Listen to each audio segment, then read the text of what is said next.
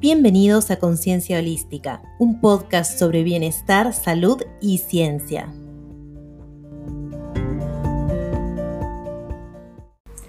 Bienvenidos a Conciencia Holística.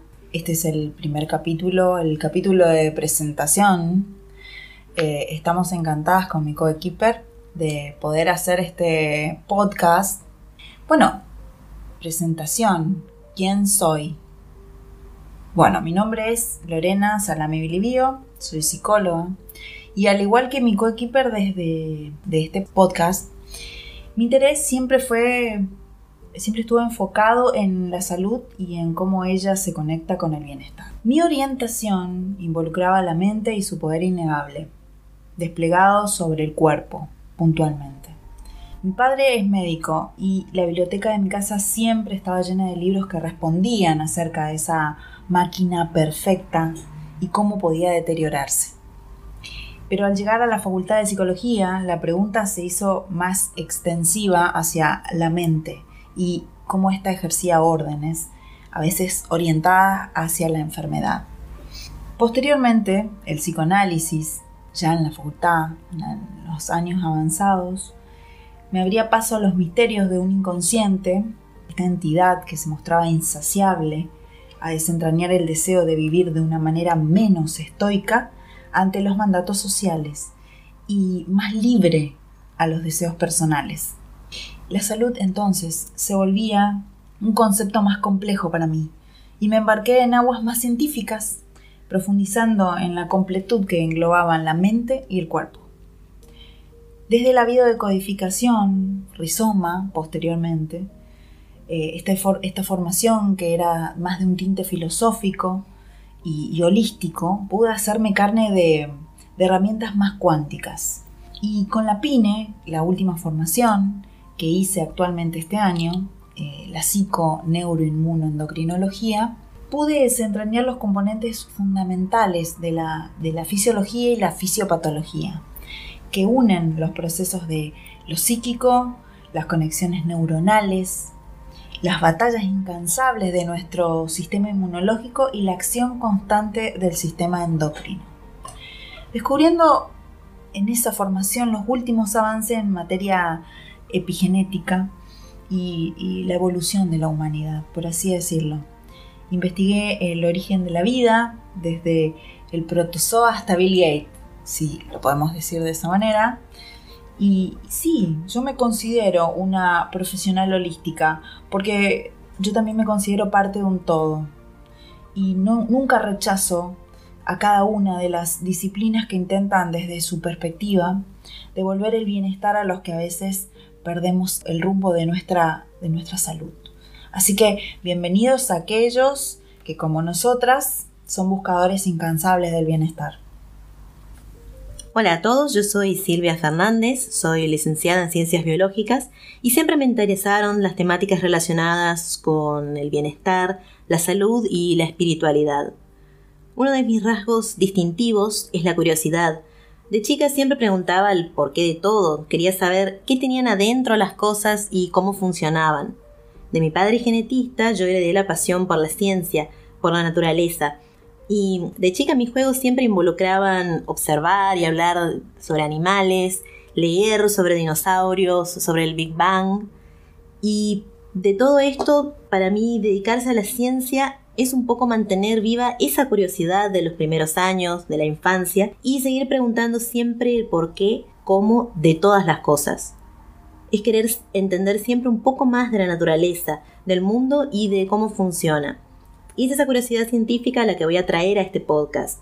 Voy a aportar estudios científicos y datos concretos que nos ayuden a entender los temas que vamos a tratar en cada episodio. Me gusta mucho la premisa de lo holístico, poder amalgamar disciplinas que por mucho tiempo se consideraron incluso antagonistas, siendo que en realidad todas persiguen el conocimiento solo que por diferentes caminos. Por suerte hoy en día tenemos los medios y los conocimientos suficientes para tender puentes entre ellas y verlas como partes de un todo. Estoy muy entusiasmada con todo lo que vamos a aprender juntos en esta travesía. Así que bueno, entonces es así como estamos iniciando nuestro capítulo de presentación de este podcast que se llama conciencia holística, pero un podcast, ¿por qué, Lore, por qué un podcast? En mi caso, muchas, muchas veces he percibido que cuando la internalización del terapeuta se hace presente, en el proceso de mis pacientes, por ejemplo, se vuelve un efecto más palpable en, toda, en casi toda la sesión, ¿no? Me comentan o me comentaban y, pensé esto y esto me diría, me, diría Lore. O sea, me, realmente me llama mucho la atención cómo esa voz en off que se instala en el sentir diario eh, lo hace como un personaje con vida propia. ¿no? Esa voz que va mutando según la, situación vivencial, cómo va mutando en la vida de esa persona, porque todos la tenemos. En tu caso, por ejemplo, ¿cómo, cómo mutó esta voz en off, este personaje? Bueno, como dije anteriormente, una de mis principales características fue siempre la curiosidad.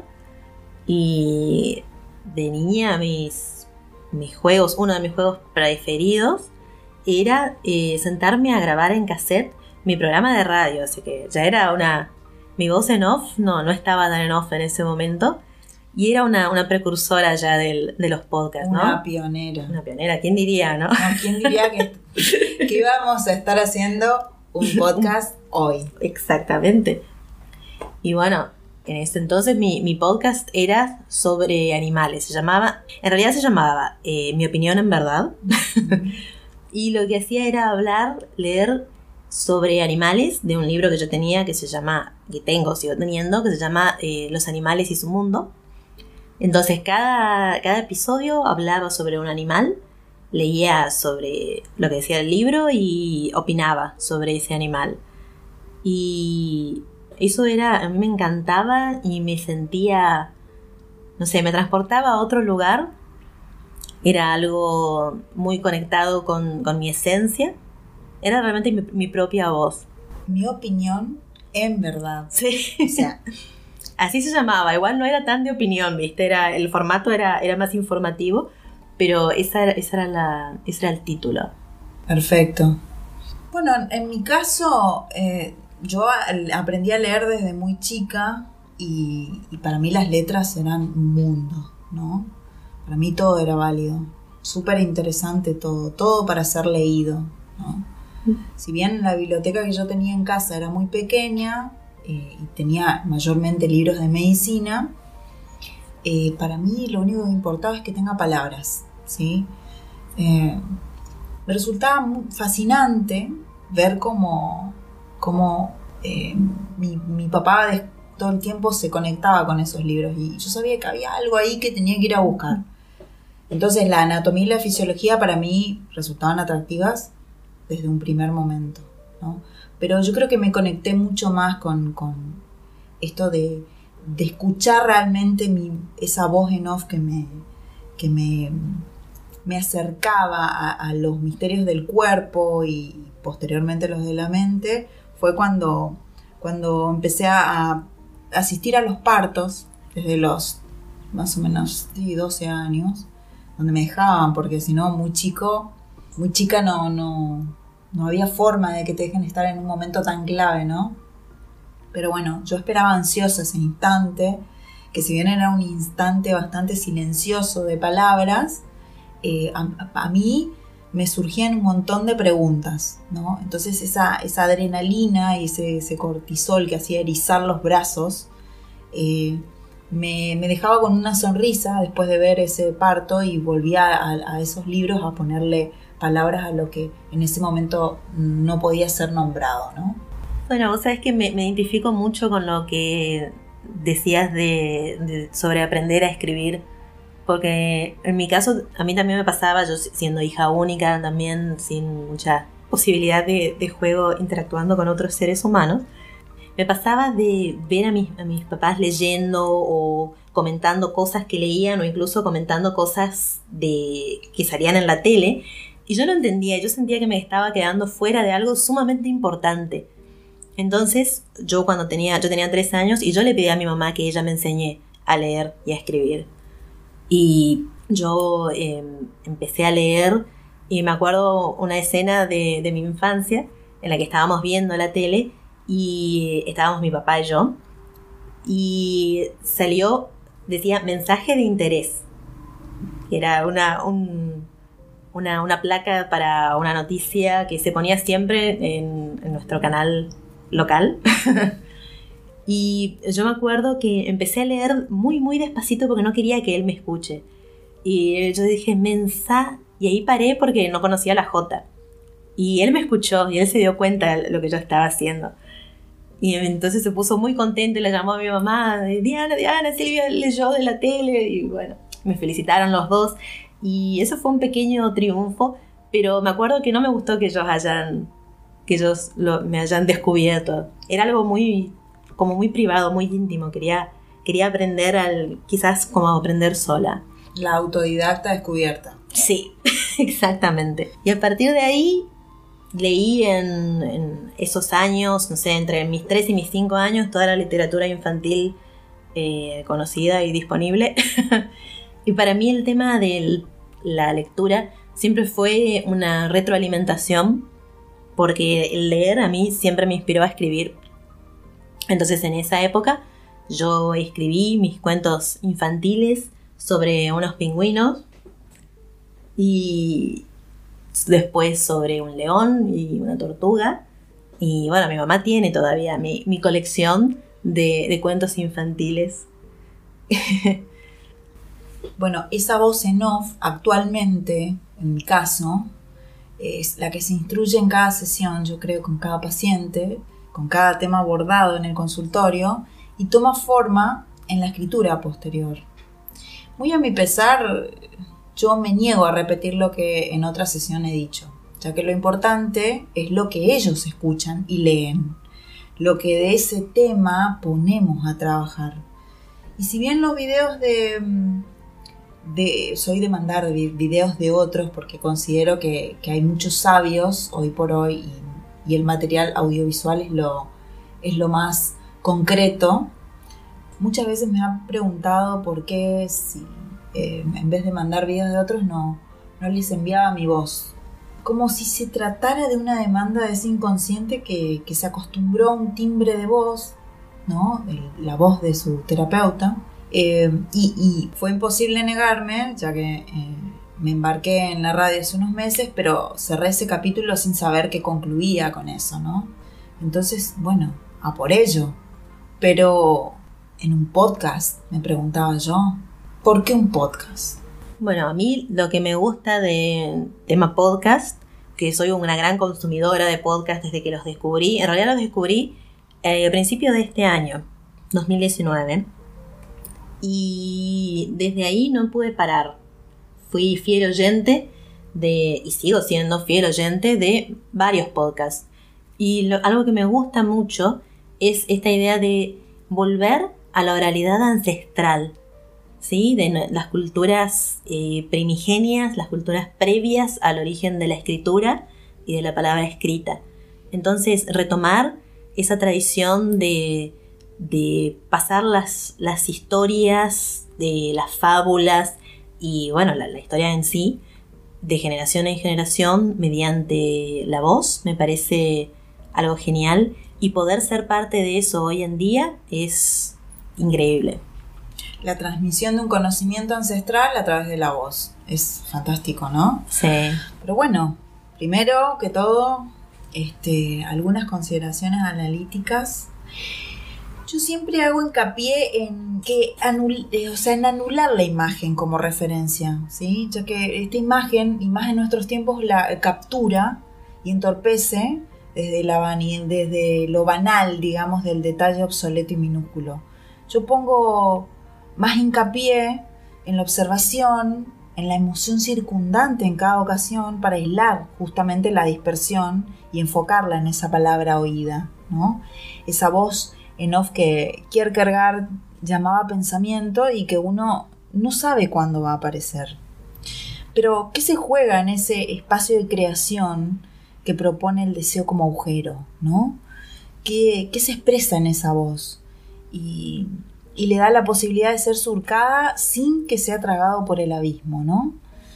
Allí donde en los bordes se genera algo más, ese, ese algo tiene toda la resonancia de la creación, ¿no? Que se crea porque la imagen es estática. En cambio, la voz provoca una creación de una imagen mental, pero que es propia. Entonces ponemos palabras al caos en la escritura posterior, eh, al devenir constante del diálogo entre la voz en off y nuestras creencias, y al bajarlo a la escritura, esta, la palabra escrita, entender la desorganización en que vivimos. Sin ese ejercicio voluntario, eh, esto quedaría sin ser oído en algún momento.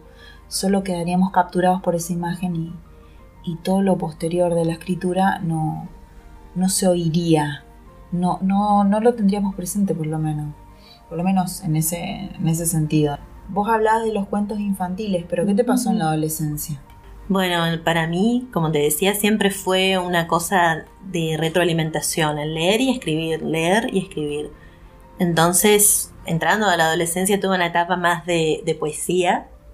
Mira. Ahí entré con Becker, me enamoré de Becker para siempre. Que bueno, Becker tiene algo genial que es eh, que engloba dos grandes cosas. Por un lado la poesía y por otro lado esos relatos increíbles que tiene que me llevaron a hacer las dos cosas también, a escribir poesías con las que participé en algunos concursos provinciales, eh, en un par de ellos eh, gané, y después me llevó a la escritura de relatos, más bien fantásticos, relatos basados en, en, Becker y también en, en Poe, en Lovecraft.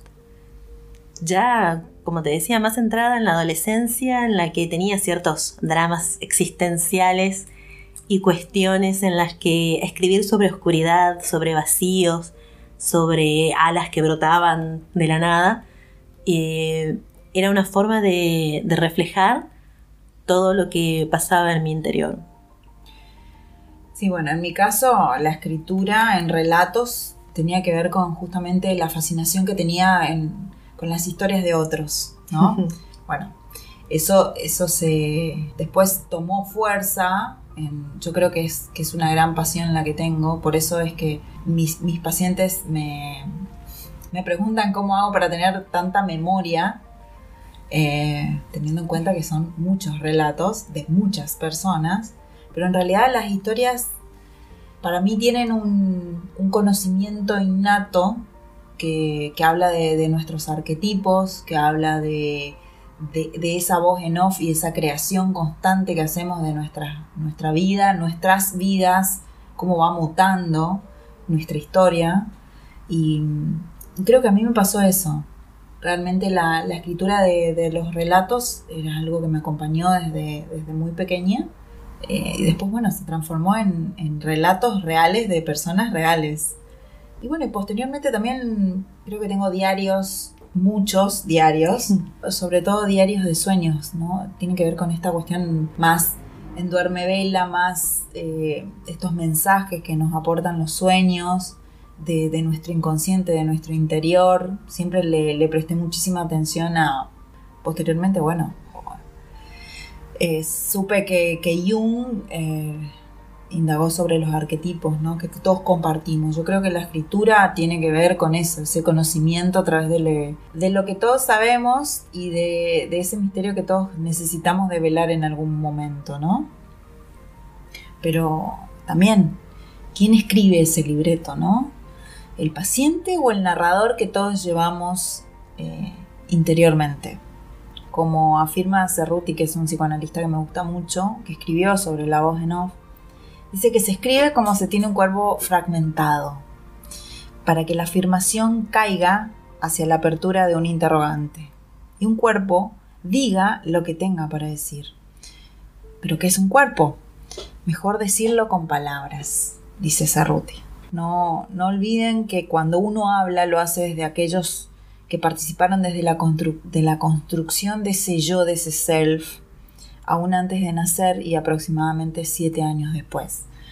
Ya lo decía Walt Whitman, ¿que me contradigo? Sí, me contradigo. ¿Y qué? Yo soy inmenso y contengo multitudes. Esas multivoces que apretujadas discursean acerca de la verdad que acontece en cada sujeto, en esa porción que llamamos vida. Con muchísimo placer, con mi coequiper, científica, una de las herederas de Hipatia y la que enuncia, les presentamos este nuestro podcast Conciencia Holística.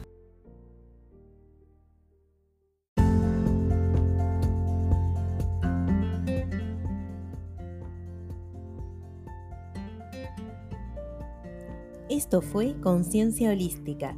Seguimos en nuestro Instagram, arroba conciencia holística ok.